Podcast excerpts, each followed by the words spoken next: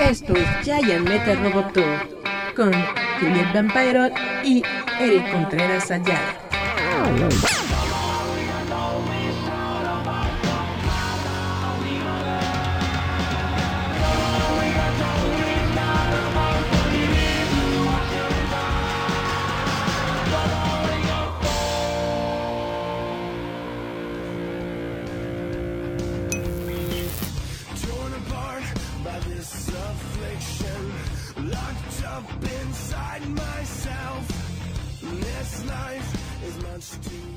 Hola chavos, ¿cómo están? Esto es Giant Metal Roboto. Muchas gracias por escucharnos una semana más. Estamos de nueva cuenta con ustedes transmitiendo desde los canales de Roboto. En Facebook ya saben que nos pueden encontrar en facebook.com diagonal roboto mx.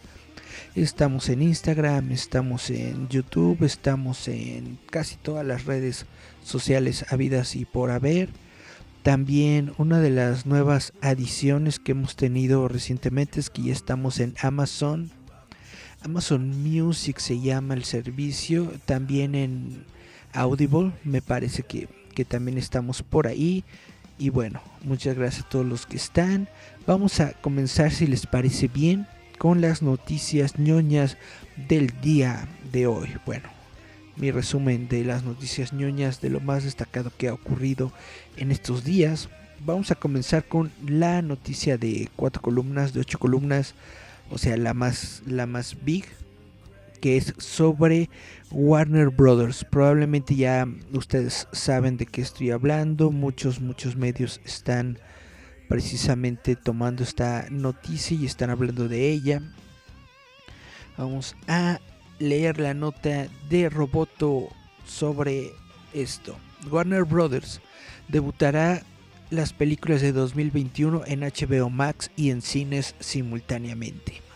Cuando Warner Brothers anunció que Wonder Woman 1984 aterrizaría en el servicio de transmisión HBO Max de Navidad, al mismo tiempo que debuta en los cines, muchos esperaban que fuera un experimento aislado en respuesta a una pandemia sin precedentes. En cambio, el estudio implementará una estrategia de lanzamiento similar durante los próximos 12 meses. En una sorprendente ruptura de los estándares de la industria, la lista completa de Warner Bros. para 2021, una lista de 17 películas que incluye Max 4, la nueva versión de Dunas, The Many Saints of Newark y Suicide Squad debutarán tanto en HBO Max como en cines en sus respectivas fechas de estreno. El impactante movimiento para estrenar películas en el mismo día y fecha subraya la crisis que enfrentan las salas de cine y la creciente importancia de los servicios de transmisión a raíz de una crisis de salud global que ha diezmado la comunidad de exhibición de películas. Chan, chan, chan, chan.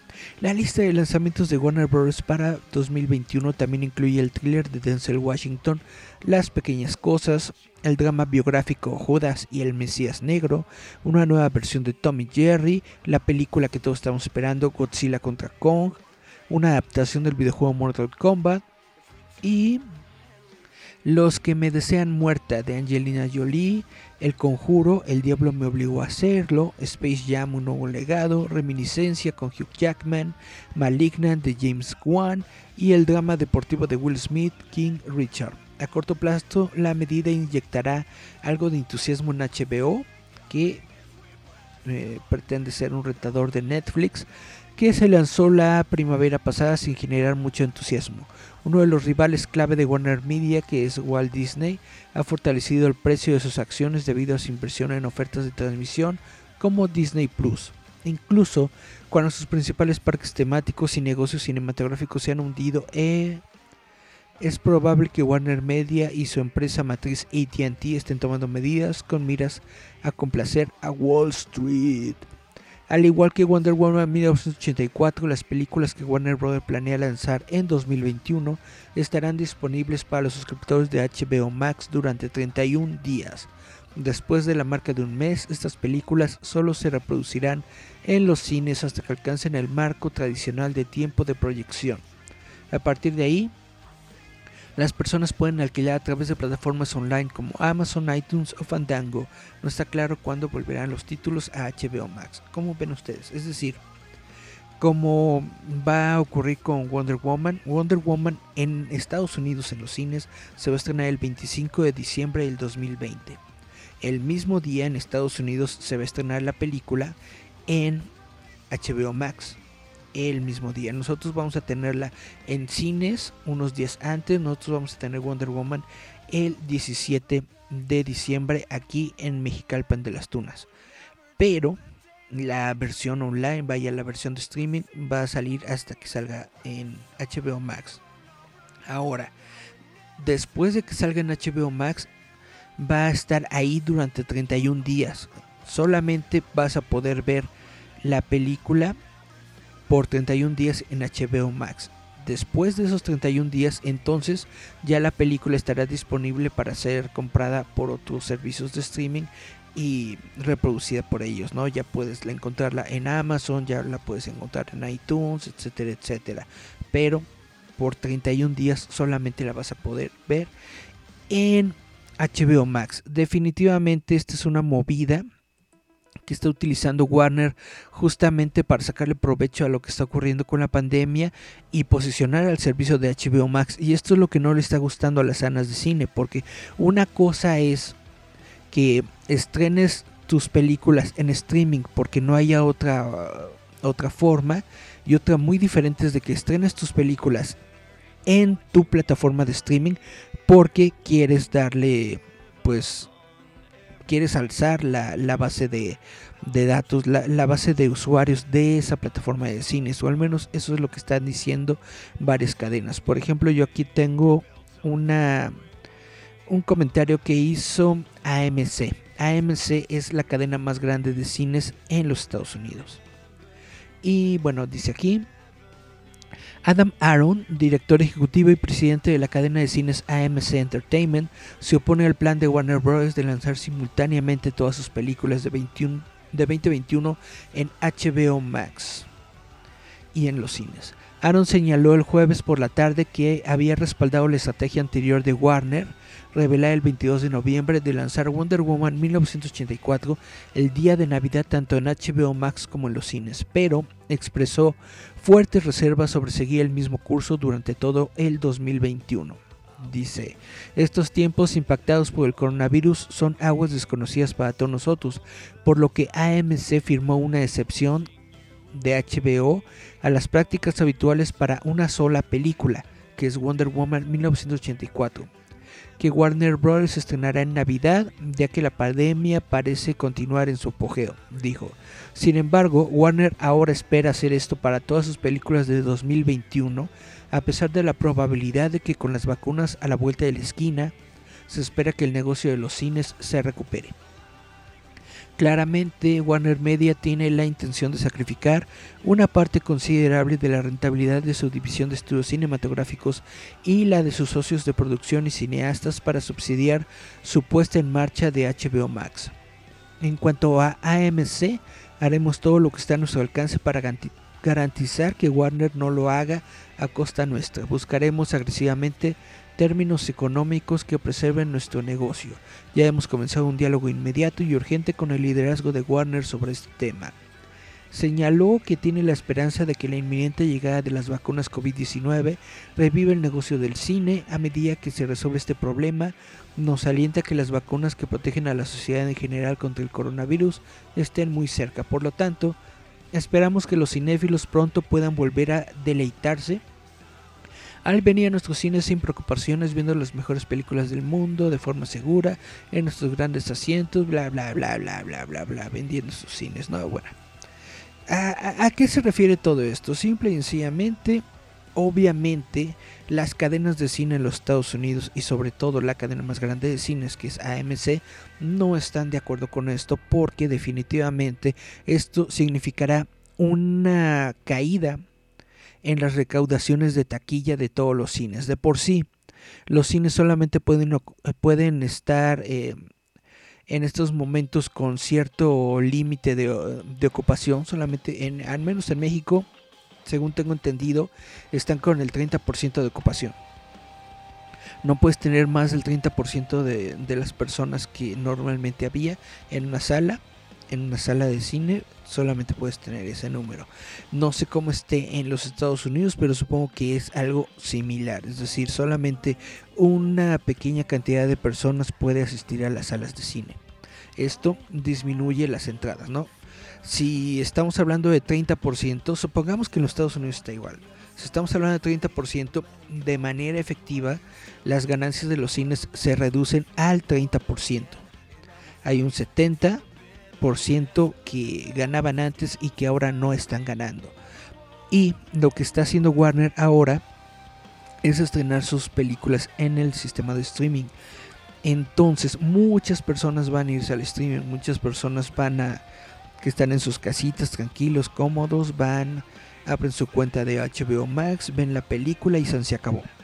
Entonces, muchas de, la, de esas personas no les interesa realmente ver la película en el cine, simplemente quieren ver la película y van a hacerlo en esta plataforma, lo que va a provocar obviamente que incremente el número de usuarios de la plataforma de HBO Max o eso es lo que eh, espera que Warner lo que Warner está esperando que, que, resulte de todo esto, pero al mismo tiempo disminuye las recaudaciones. Ahora,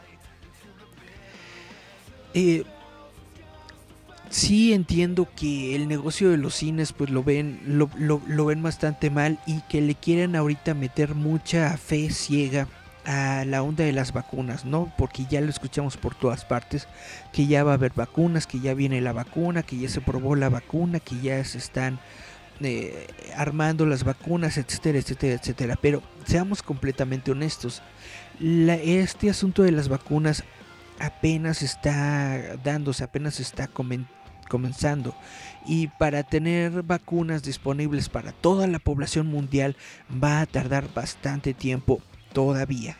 estamos hablando mínimo de unos 3 a 4 meses todavía que vamos a tener nosotros para que estén eh, las vacunas al alcance de todos. Aquí en México se está teniendo un estimado de que para febrero aproximadamente van a comenzar a darse las vacunas. Ahora, en Estados Unidos está viendo justamente el día de ayer que hay como una orden de importancia para las personas que van a tener las vacunas.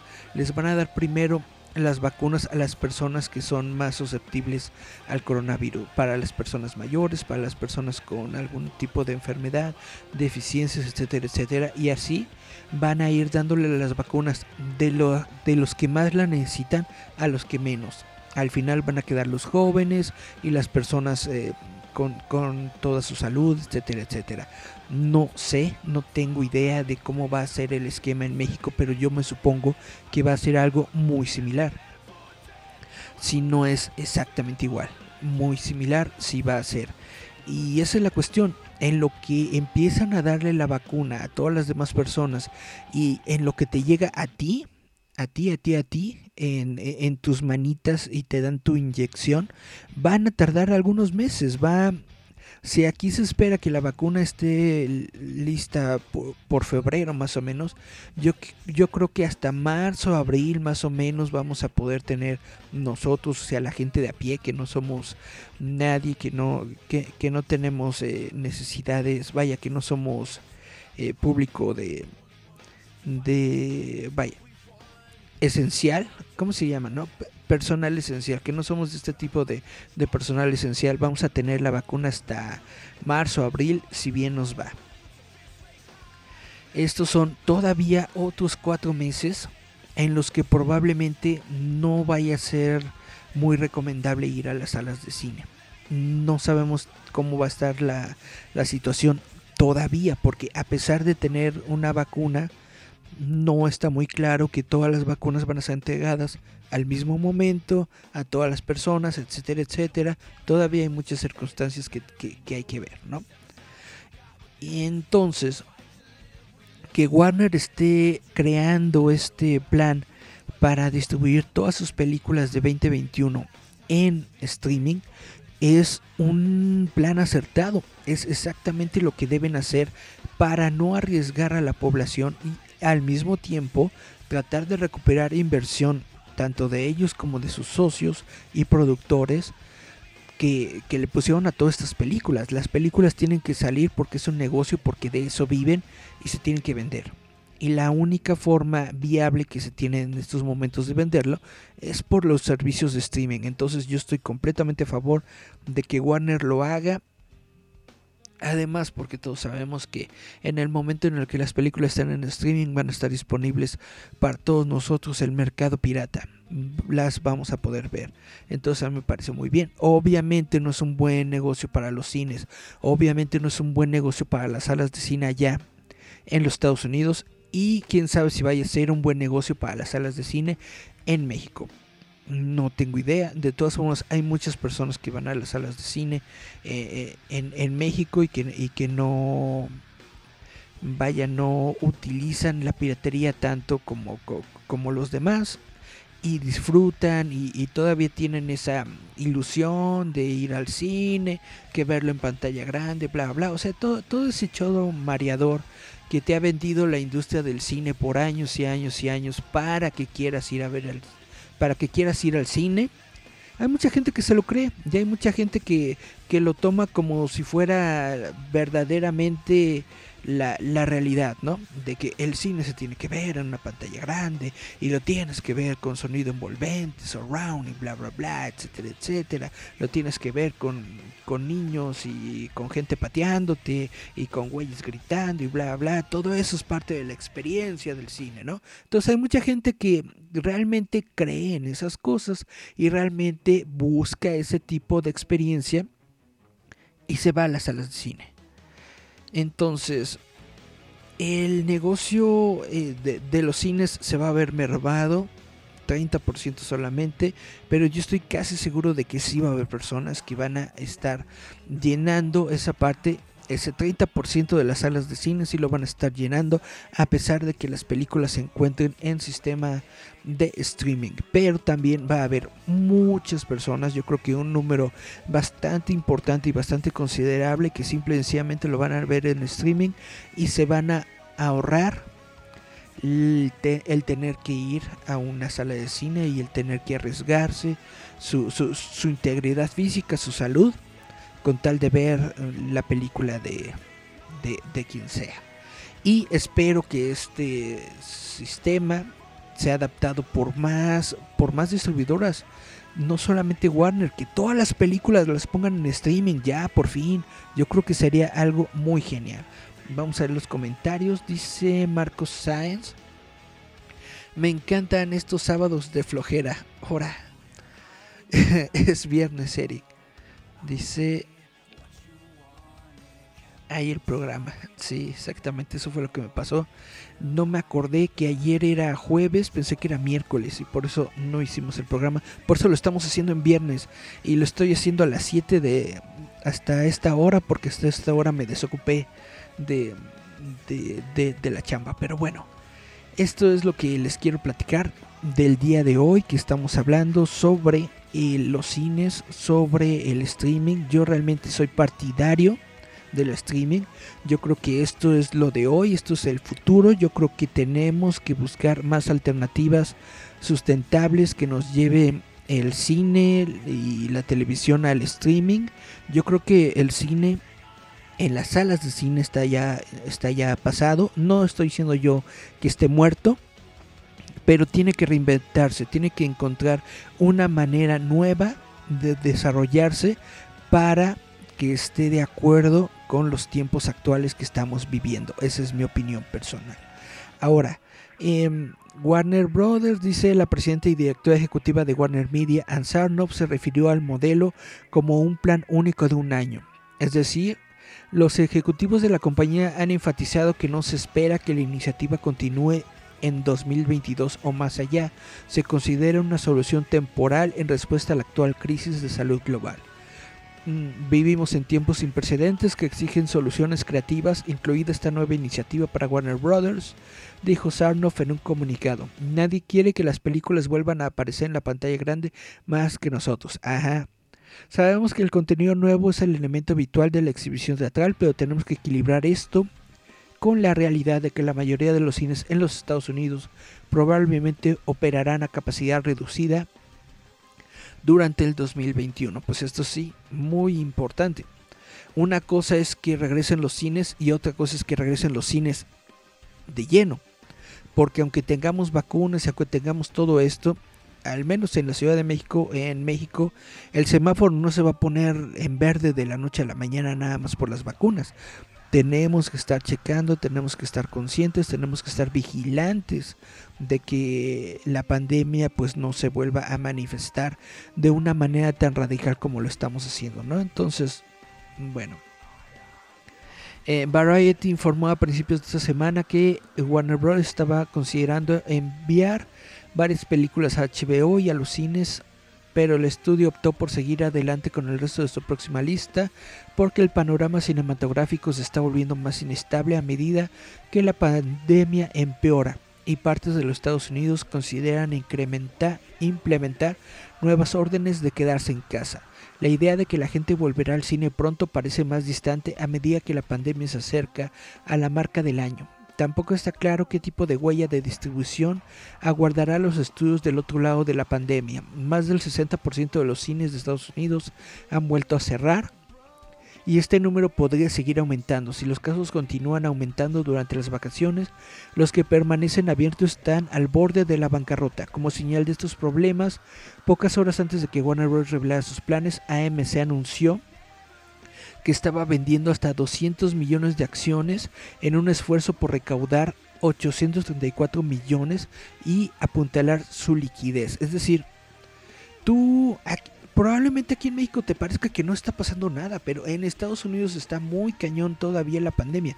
Todavía está fuerte, todavía eh, hay estados que están justamente realizando estas eh, manifestaciones de no salga la gente, que, no estén en grupos, que no estén en restaurantes, que no estén en bares, bla, bla, bla. De hecho, Kevin Smith, Kevin Smith eh, es una de, las personas que sigo yo eh, en redes sociales. Él tiene su podcast de de Fatman on Batman y justamente su, su programa lo estaban haciendo en una cantina en una cantina temática de Star Wars y lo hacían sin gente. Pero justamente allá en California se volvió a establecer que no podía estar la gente en, eh, eh, eh, en, los lugares, en los lugares concurridos, en restaurantes, nada de eso. Y entonces forzaron a que Kevin Smith tuviera que hacer su programa desde su casa. Ya no puede estar absolutamente en ningún lado. Esto es solamente uno de los estados de los, de los Estados Unidos que está otra vez regresando a este tipo de, de políticas porque la pandemia no ha cesado. La pandemia, aunque parezca que sí, aunque la gente parezca pensar que sí, la pandemia no se ha acabado. Y es muy, eh, ahorita de hecho deberían estar, en lugar de estar viéndome a mí, deberían estar viendo la conferencia de, de, salud del gobierno con Gatel, porque netamente es muy probable que también aquí en México y aquí en la Ciudad de México regresemos al semáforo rojo. Netamente, no se los puedo decir de otra forma, estamos todavía en pandemia y estamos todavía en riesgo. Entonces, poner las películas en streaming no es mala idea sí se va a perder mucho eh, de la industria de, las salas de cine, pero pues ni modo. La salud es primero, compañeritos, eso es lo que yo digo. Chan, chan, chan, chan. Marco Sáenz compartió nuestro stream, muchas gracias. También nos dio like. Adara Anuna compartió nuestro stream, gracias. Mi Manuel Águila de la Huerta le dio like a la página. Qué chido. Pulp Santiago Orozco le dio like, muchas gracias. José Aburto, José Aburto, perdón, nos dio follow. Wilder Yaramo también nos dio follow.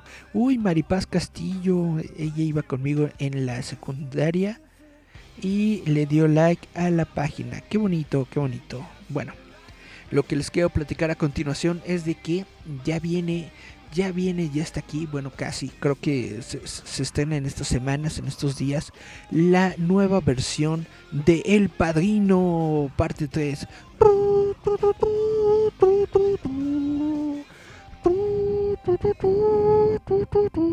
Porque resulta que Francis Ford Coppola, desde que sacó la película del Padrino 3, que casi a nadie le gustó, a la, crítica en su momento todos dijeron, Fuchi. Entonces él dijo, no, pues eh, es que no es mi culpa, fue intervención del estudio, bla, bla, bla, etcétera, etcétera. Total que ahorita que no está haciendo nada, dijo, pues voy a reeditar la, la película, voy a hacerla otra vez eh, vaya, con las mismas escenas, pero va a reeditar algunas cosas, bla, bla, etcétera, etcétera. La versión del editor, ¿no? Perdón, la versión del director del Padrino Parte 3. Y eso es lo que está sacando, va a salir justamente en streaming en esta semana.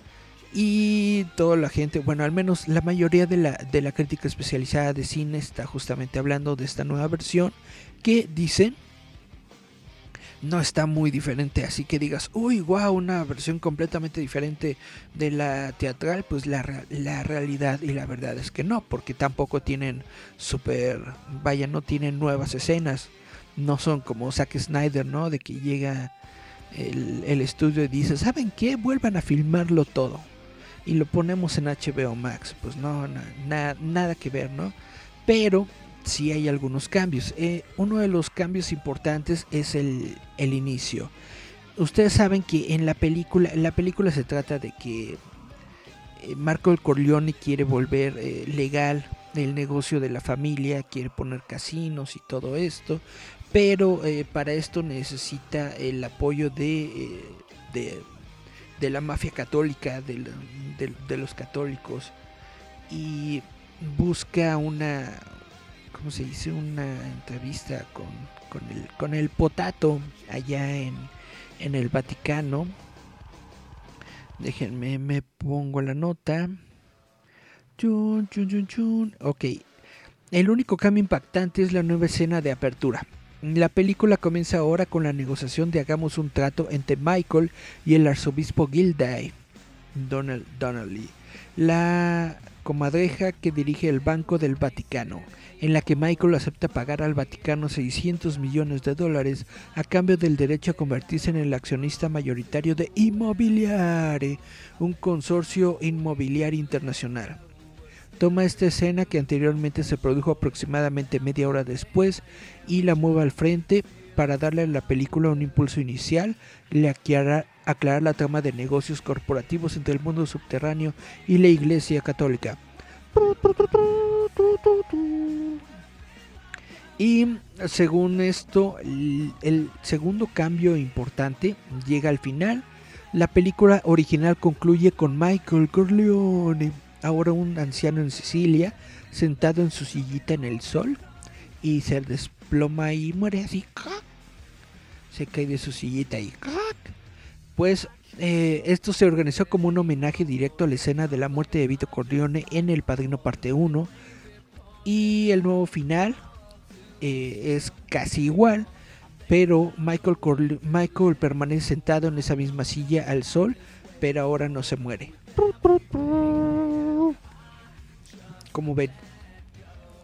Y dice, eh, la muerte de Michael Corleone entonces no es literal, es su muerte espiritual, el resultado de haber matado no solo a su hermano Fredo, sino indirectamente a su propio hijo.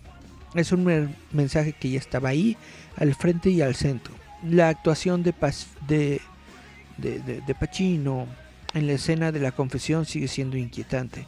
Maté al hijo de mi madre, maté al hijo de mi padre. Si ustedes han visto El Padrino, realmente a mí sí me gusta El Padrino parte 3. A mí me parece muy buena película.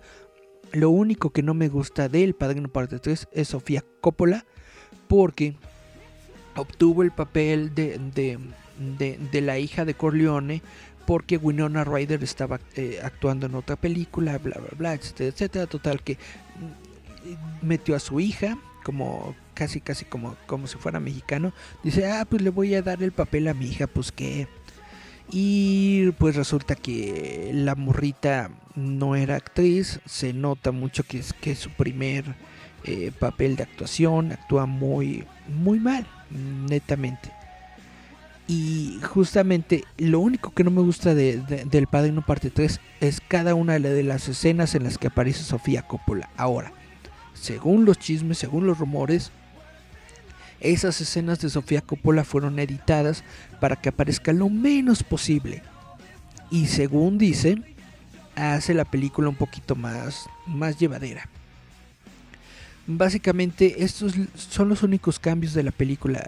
Cambian el, el inicio y cambian el final y algunos pequeños detallitos que le cortaron chuc, chuc, chuc, chuc, chuc en, el, en el Inter y eso es todo lo que hace que esta sea una nueva edición del Padrino Parte 3. Ahora, yo de todas formas lo recomiendo mucho porque es el Padrino, porque es Francis Ford Coppola y de una vez échense toda la trilogía.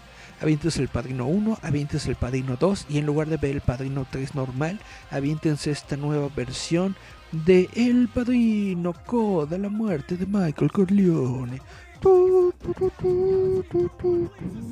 Como ven, yo creo que está muy chido y está muy bien. Y con este sentimiento, yo creo que nos vamos a nuestro primer corte musical. Vamos a ponernos muy eh, añoranzos, ¿cómo se dice?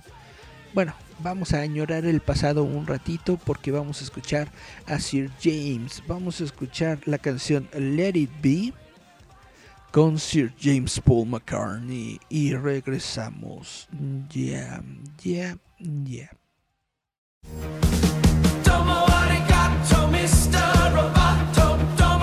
Esto es Giant Metal Roboto. Yeah.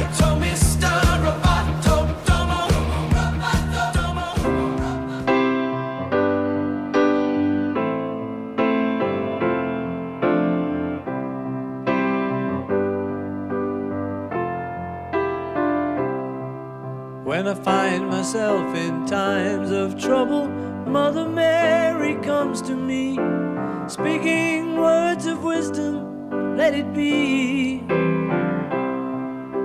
And in my hour of darkness, she is standing right in front of me, speaking words of wisdom, let it be.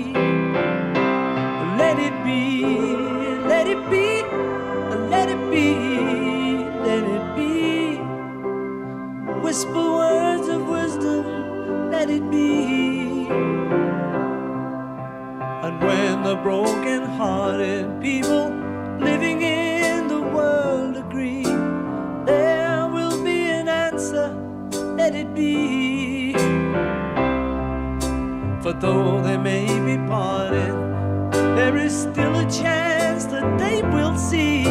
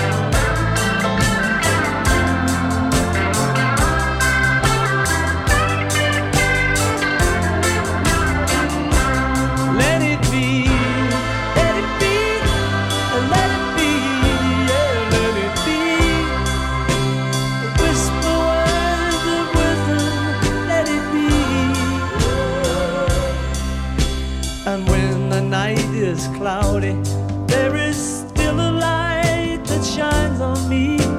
Shine until tomorrow, let it be.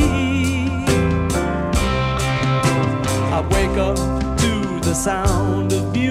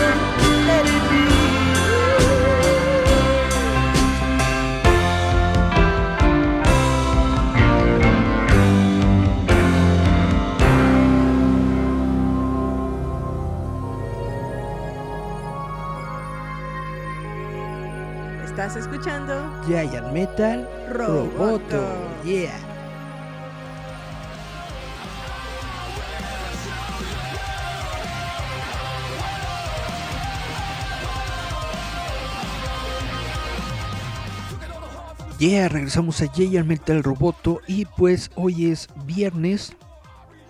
Este programa tenía que salir ayer, pero salió hoy. Y eso es algo relativamente bueno porque pudimos ya ver el nuevo capítulo de El bebé Yoda, la serie. La serie del bebé Yoda está muy buena, realmente se las recomiendo muchito. Y vamos a hablar de algunas cuestiones sobre Star Wars, si les parece bien. En específico vamos a hablar sobre el capítulo de El Mandaloriano del día de ayer. Prometo no hacer demasiados spoilers, pero sí voy a hablar de cosas spoileríferas. Es esencialmente, específicamente voy a hablar sobre Boba Fett. Mm, No, no es el Pokémon, este es otro Boba Fett. Vamos a hablar sobre Boba Fett. Ahora, eh, siempre ha habido o ha existido una pequeña discrepancia entre el fandom sobre, sobre Boba Fett y sobre si él es o no es un mandaloriano. Y todo esto viene de, de- del mismo George Lucas y de cuestiones que han ocurrido sobre todo en la serie de televisión de Clone Wars. Dave Filioni habla de Django. Dice, en las discusiones directamente con George, él se mostró muy inflexible en cuanto a que Django no era mandaloriano, que es la razón por, la que existía esa escena en este momento, tener la especificidad de que Django no era mandaloriano, al menos no para Almec, no para esos mandalorianos. De la misma manera que Jin no vio a Bo-Katan como inicialmente mandaloriana. Que le dice, tú no eres Mandalorian. Ahora Django es un cazarrecompensas que de alguna manera llegó a tener una armadura. Quizás ocurrió durante un periodo con los Mandalorianos, fue adoptada en esa cultura guerrera durante ese periodo y se entrenó con ellos, adquirió algunas habilidades. Creo que todo eso es posible, pero ¿tendría una relación de sangre directa con esa línea como lo haría Satín? No. Filani menciona que hay una distinción aquí. Él no es mandaloriano de sangre, obviamente, pero todos sabemos que ser mandaloriano no se trata solamente de raza, sino de credo. Sobre Boba Fett, Boba Fett es un clon según Attack of the Clones, y al preguntarle a George Lucas, te dirá que Boba Fett no es mandaloriano, no nació en Mandalore, dijo Filoni a Entertainment Weekly en septiembre. Es más una persona adoctrinada en eso, en la forma de vida y se apodera de la armadura. Y seguramente te estás preguntando cómo es que un enclave de mandalorianos terminó tan lejos de Mandalore. Y Olnam Beroya, el padre de Vera, nos llevó hasta aquí. No me gusta la forma en que se dirigía a Mandalore. Tenías a los pacifistas de un lado bajo Chris y la Guardia de la Muerte que nos había conducido en una cruzada barbárica por el otro. Nam quería seguir el camino anterior.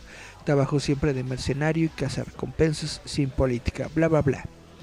¿A qué viene todo esto? Porque en el capítulo del Mandalorian de esta semana nos enteramos de que, Bo- de que Jango Fett, el papá de Boba Fett, Jango Fett estuvo de hecho en Mandalore y de hecho él participó en la revolución de Mandalore.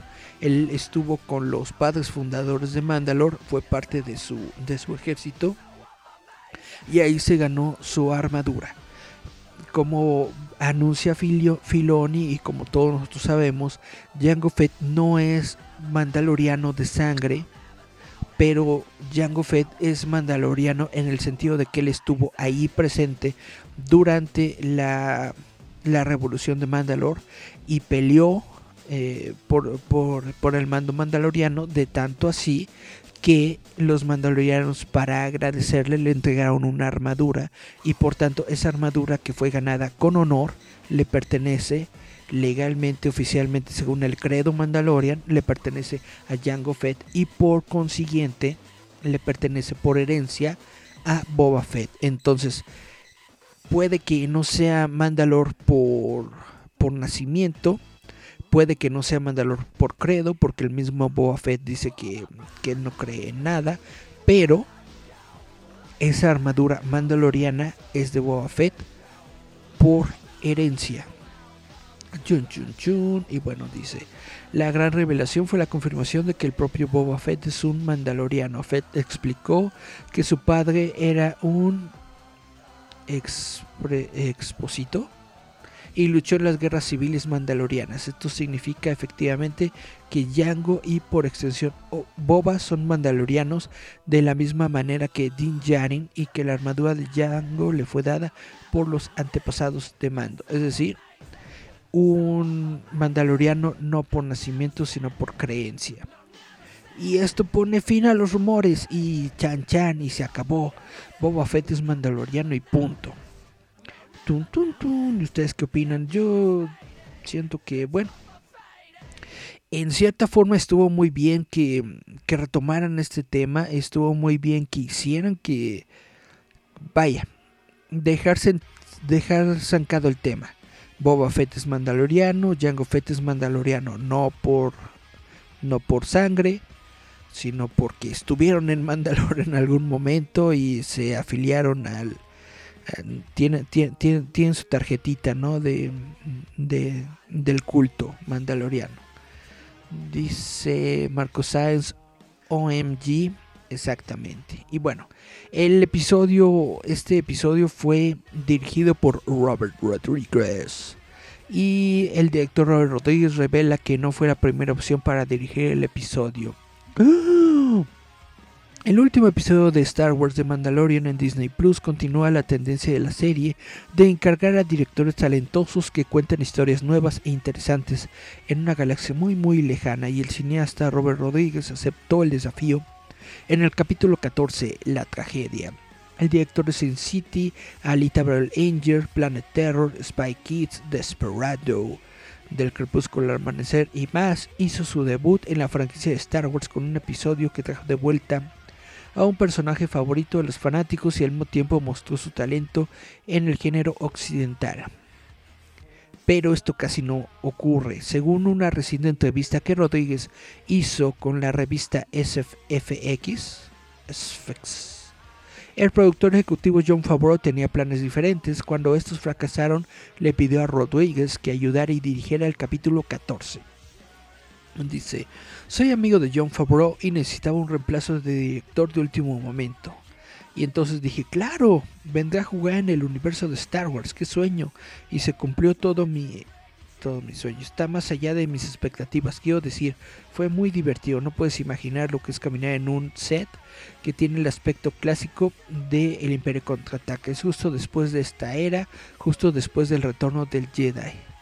Así que realmente sientes que acabas de entrar a tu niñez, añadió. De repente subes, tocas cosas y dices, esto es lo que Han Solo habló cuando disparó en la máquina y les dijo a los soldados de asalto que no subieran. Yo estaba como, wow. Y es llegar a la acción, es realmente genial. El lenguaje visual está tan arraigado en nuestras cabezas, así que tengo uno que otro selfie. Estoy a un lado de un panel de control, no es genial, bla bla bla bla bla. O sea, lo bueno y lo genial de Mandalorian es de que está siendo creado por personas que realmente son fanáticos de Star Wars, que realmente está hecha la serie por personas a las que les interesa Star Wars. Y yo creo que esto es uno de los factores que está haciendo que esta serie esté tan bien hecha, tan bien lograda y tan buena. Realmente se las recomiendo mucho. Si usted es de ese 1% que aún no ha visto de Mandalorian, se los recomiendo mucho que lo vean. Y si usted lo está viendo, corra a ver el episodio nuevo porque está bastante, bastante, bastante genial. Vamos a, hablar más de este, de, del Mandaloriano y de Star Wars en general. Estoy preparando un programa especial de Star Wars que probablemente lo tengamos para el 17 de diciembre. Déjenme ver si estoy bien en las fechas. Vamos a abrir el calendario. Y 17 de diciembre es aproximadamente en dos semanas. En dos semanas vamos a tener un programa especial sobre Star Wars. En donde voy a tener invitados especiales que justamente nos vayan a hablar de Star Wars. ¿Y por qué va a ser el 17 de diciembre? Porque va a ser ya este, teniendo eh, la serie de Mandalorian terminada y además porque supone que, bueno, nosotros estamos acostumbrados o estábamos acostumbrados de que en diciembre aparecían las nuevas, las nuevas películas de Star Wars, ¿no? Entonces, a manera de homenaje de todo esto, estamos tratando de armar un programa especial de Star Wars. Les voy a tener informados en próximos programas. Estén al pendiente. Vamos a tener invitados. Vamos a tener gente sesuda e informada que hable de Star Wars. No nada más yo diciendo mis, mis cosas. Chum, chum, chum. Les tengo un chisme notición. Y es de que supuestamente, todo esto lo voy a poner entre comillas, dicen que Oscar Isaac va a ser eh, Solid Snake en la película de Metal Gear Solid. Uh, la película dirigida por Jordan Bog Roberts, Metal Gear Solid está avanzando y según los informes, Oscar Isaac está destinado a protagonizar a Solid Snake. Según el sitio Deadline, Isaac es que fue perdón, una opción popular de los fanáticos para el papel está programado para interpretar a Solid Snake en la adaptación de acción en vivo de Buck Roberts, quien dirigió en su momento Kong School Island del videojuego Konami de 1988. Derek Connolly ha escrito un guion y será producida por A.B. Arad. Buck Roberts ha estado trabajando en una adaptación de Metal Gear Solid desde el, desde el año 2017 y desde entonces también ha estado en producción un guion, pero con Isaac adjunto parece que Sony Pictures finalmente está tomando medidas para comenzar la producción de la tan esperada película de acción en vivo. ¿Realmente es una película esperada de acción en vivo? Digo, los videojuegos sí tienen un culto, sí tienen un público que los sigue fervientemente, al menos mientras estaba su, su creador original inmiscuido en la franquicia y ya después fue todo un fracaso. Realmente Metal Gear Solid será suficientemente atractivo para el público, la gente de, de, pie de calle que no sabe nada sobre, sobre Snake, ¿realmente le interesará ver una película de Metal Gear Solid? ¿Cómo será una película de Metal Gear Solid? ¿Será sobre estar, eh, estar en sigilo y sin que te vean durante toda la película? ¿O será un dramón de acción? ¿Cómo va a ser? Realmente no me... No visualizo perfectamente cómo podría ser una película de Metal Gear Solid. Y realmente no veo yo que tenga un público tan fanático que realmente quieran ver esta película. Pero, según la nota, es una película esperada de acción en vivo. Pues hay que ver cómo le va y si todo sale bien. En otras noticias, actores y escritores del Señor de los Anillos intentan salvar la casa de J.R.R. Tolkien.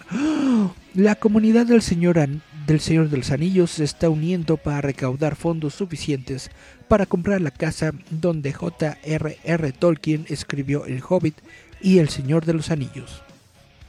Uh, según el sitio web del proyecto, el objetivo es convertir la casa de North Oxford en no en un museo seco, sino una casa hogareña de creatividad continua y tendrá una presencia en línea atractiva para atraer al programa de la casa a aquellos que no pueden viajar a Oxford. Los actores de la Tierra Media, Ian McKellen, Martin Freeman y John Rice Davis, así como la compositora Annie Lennox, participaron en la filmación de un video que detalla la recaudación de fondos. La campaña fue lanzada el 2 de diciembre por la novelista Julia Golding. Ella negoció un trato con el dueño de la casa para darle tres meses para recaudar los fondos necesarios para comprarla, según Entertainment Weekly. Se han recaudado aproximadamente el 6% de la meta de 6 millones. Según la página de donaciones en el sitio web del proyecto, se necesitan 5.3 millones para comprar la casa en sí y el dinero extra se destinará a restaurar el jardín de Tolkien, construir un eh, hoyo hobbit y crear la guarida de Smoke para fumadores de pipa. Tolkien vivió en esta casa desde 1930 hasta 1947. Una pregunta frecuente en el sitio web de la recaudación de fondos decía que el Hobbit y, los, y el Señor de los Anillos se escribieron en esta casa y que los hijos de Tolkien crecieron ahí. Pues como ven, esta escritora apoyada con algunos famosos, quieren comprar la casa de Tolkien y convertirla en un no museo. ¿Qué les parece la idea?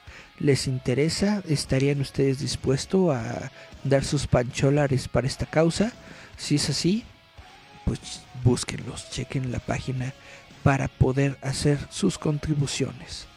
Hablando de videojuegos, CD Projekt Red libera The Witcher, perdón, The Witcher gratis antes del estreno de Cyberpunk 2077. Alan HG nos dice buenas en el chat, buenas, buenas. Pulp Santiago Orozco le dio like a nuestro stream, muchas gracias. Antes del lanzamiento de Cyberpunk 2077 la próxima semana, que estará disponible en PlayStation 5, PlayStation 4, Xbox One, Xbox Series X, Xbox Series S, PC y Google Stadia. CD Projekt Red ha hecho The Witcher gratis, ha puesto The Witcher gratis en la plataforma GOG, que es su tienda virtual de PC y es una alternativa a Steam. Si está buscando The Witcher 3 o The Witcher 2 gratis, esos no están, solamente The Witcher parte 1 está disponible completamente gratis durante esta semana. Realmente se los recomiendo. Yo tengo la trilogía de The Witcher para, para PC. Justamente estoy jugando el, el, Witcher 1 porque quiero ir este paulatinamente, ¿no? Quiero hacer el 1, el 2 y el 3. Ahorita estoy jugando el 1 y realmente se los recomiendo. Ahorita lo puedes descargar gratis a través de GOG. Es gog.com, me parece. GOG. GOG.com. Búsquenlo. Ahorita está de Witcher gratis. Pueden descargarlo sin ninguna bronca. No hay ninguna trampa. Lo único que necesitas hacer es descargar o actualizar la aplicación de GOG Galaxy. Y bueno, tienes que aceptar recibir noticias, actualizaciones y ofertas de GOG. Pero pues eso eh, eh, es, pan comido, ¿no? Ustedes pueden tener el videojuego de Witcher completamente gratis y eso está muy chido. Y se ponen el, el soundtrack de la serie de Netflix de fondo y oh my god. Dice Marco Sáenz como fan de Tolkien tal vez. Pues sí.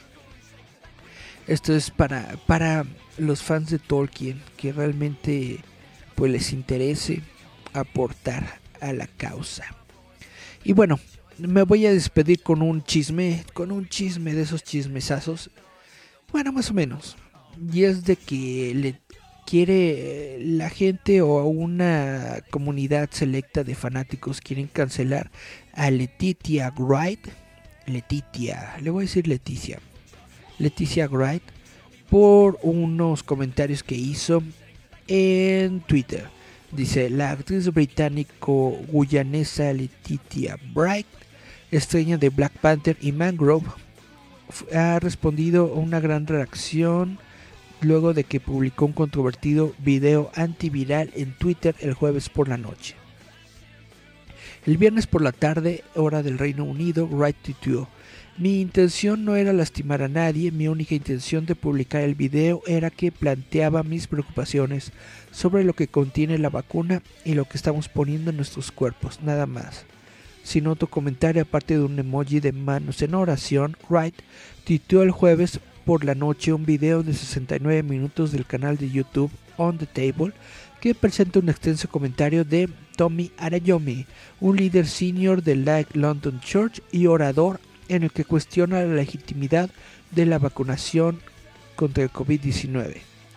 Eh, parece escéptico del cambio climático, acusa a China de propagar el COVID-19 y hace comentarios transfóbicos. Desde entonces su tweet ha sido eliminado y YouTube eliminó el video por violar los términos de servicio de YouTube.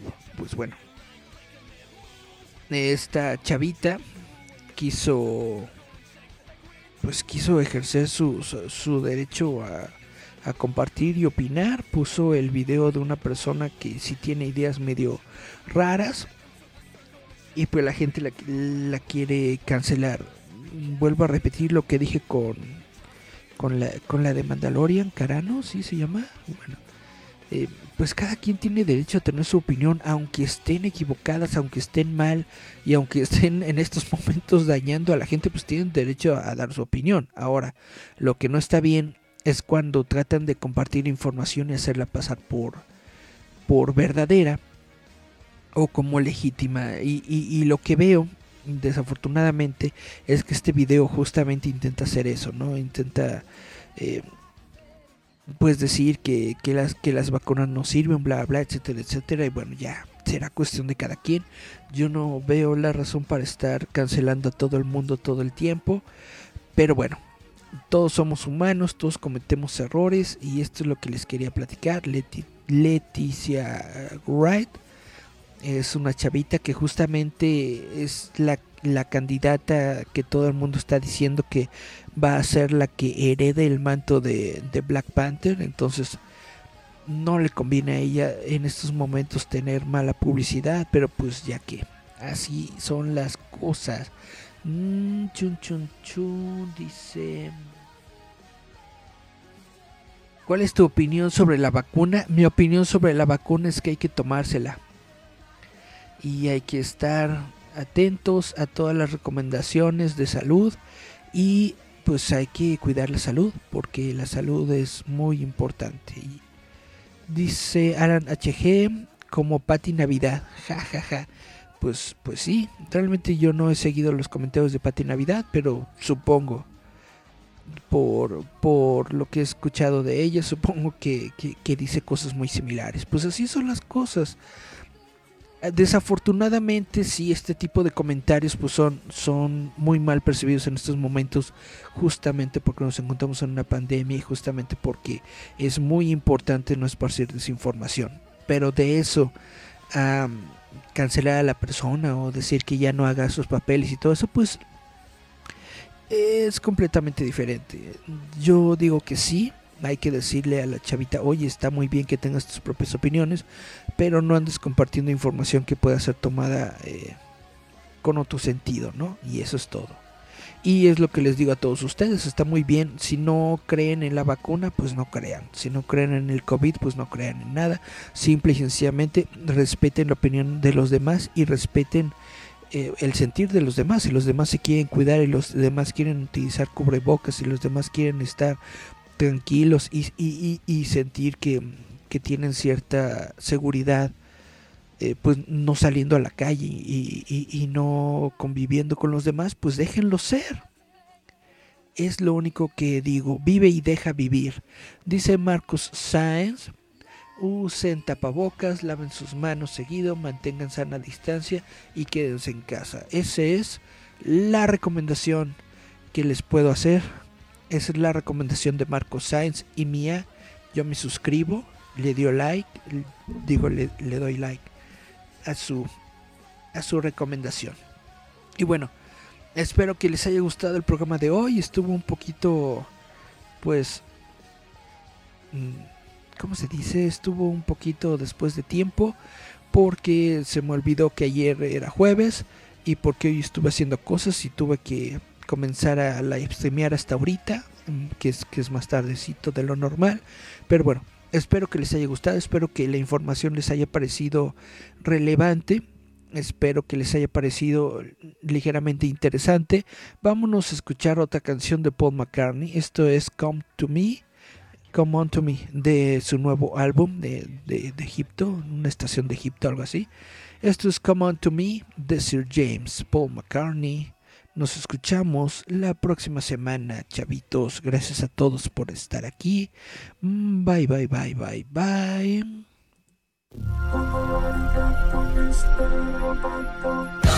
Esto es Yaya Metal Roboto.